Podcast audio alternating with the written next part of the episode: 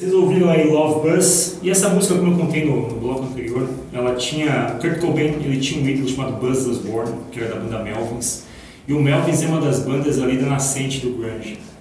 Aí tem Melvins, Mudhoney, tem Pixies um pouquinho para trás, a gente tem é, Green River, que é tida como a primeira banda de Grunge de Seattle, e obviamente dali veio a, aquela que seria a banda mais famosa, não tivesse acontecido a primeira das muitas tragédias que aconteceram em Seattle. O Mother Love Bone, do Andrew Woods. Todo mundo achava que o Andrew Woods seria de fato a estrela de Seattle. E aí quando ele morre em 90, de alguma forma o pessoal fala, caramba, morreu assim na musical. E muito pelo contrário, foi ali que a coisa andou. Do Mother Love Bone nasceram duas bandas seminais, Soundgarden e Pearl Jam. E essa é a história do grunge inicial, com essas primeiras bandas que surgem ali, 86, 87, 88. E um dos elementos fundamentais do surgimento do grunge foi a existência de uma gravadora chamada Sub Pop. Sub Pop chamava Subterranean Pop, ela nasceu como uma fanzine.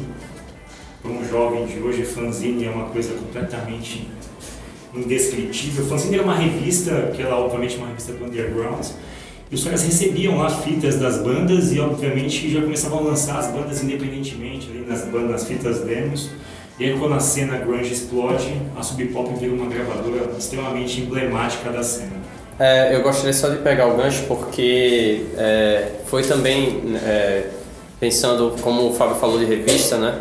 É, o grande boom que deu assim, não um grande boom, mas um, um pontapé bem grande para para popularização da cena grunge é, no mundo foi uma matéria escrita por, por um cara chamado Everett True, da revista Melody Maker, que ele falava sobre essa nova cena que estava surgindo ali, fora dos grandes polos da época nos Estados Unidos, que era Los Angeles e Nova York. Então, assim, tem essa coisa do, do grunge ter nascido em Seattle e, e, e apesar de ir contra tudo, assim, tá, tá num lugar que não era é, é, o lugar que geralmente as estrelas saem, é, é, se mostrou como, como, como um movimento musical efervescente daquele lugar ali que, que tinha uma identidade própria, diferente do que estava acontecendo no, ao redor do mundo, sabe?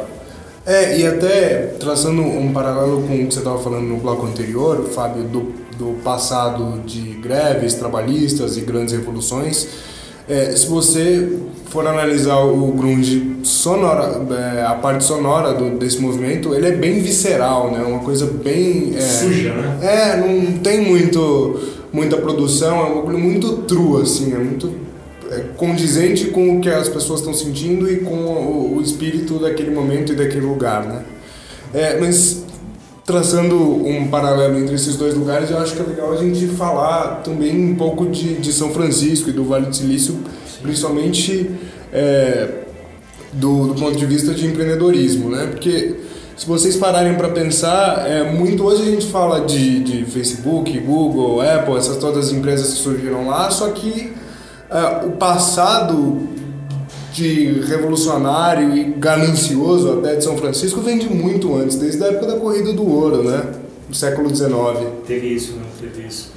E, e aí eu acho que tem um pouco até da, do espírito das coisas, os espíritos se unem ali, né? Você pega o grunge você falou mesmo que eles têm um som sujo, um som meio dark e tal.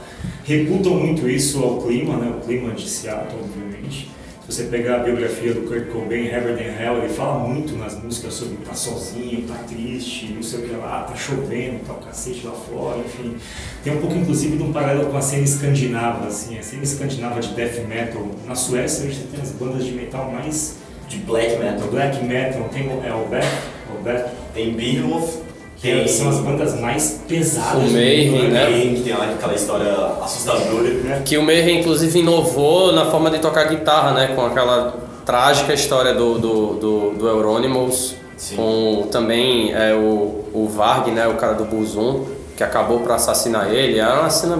É, pra mim, eu acho que é a cena mais cheia de, de, de problema é, mental, para mim foi o black metal. Assim. A Suécia é tida hoje como assim, é o berço de nova. O Vale do Silício do heavy metal está na Suécia. É, é, basicamente esse é o paralelo. Mas qual que é o ponto? Tem um pouco do clima, do clima externo influenciar a arte. E o paralelo aí com São Francisco é que São Francisco sempre foi uma cidade, obviamente, teve a corrida do ouro, teve uma atração ali de especuladores em relação a, ao que fazer com o ouro surgido na, na cidade no século XIX. E surgiram universidades ali, né? celeiros acadêmicos de pesquisa e de ciência.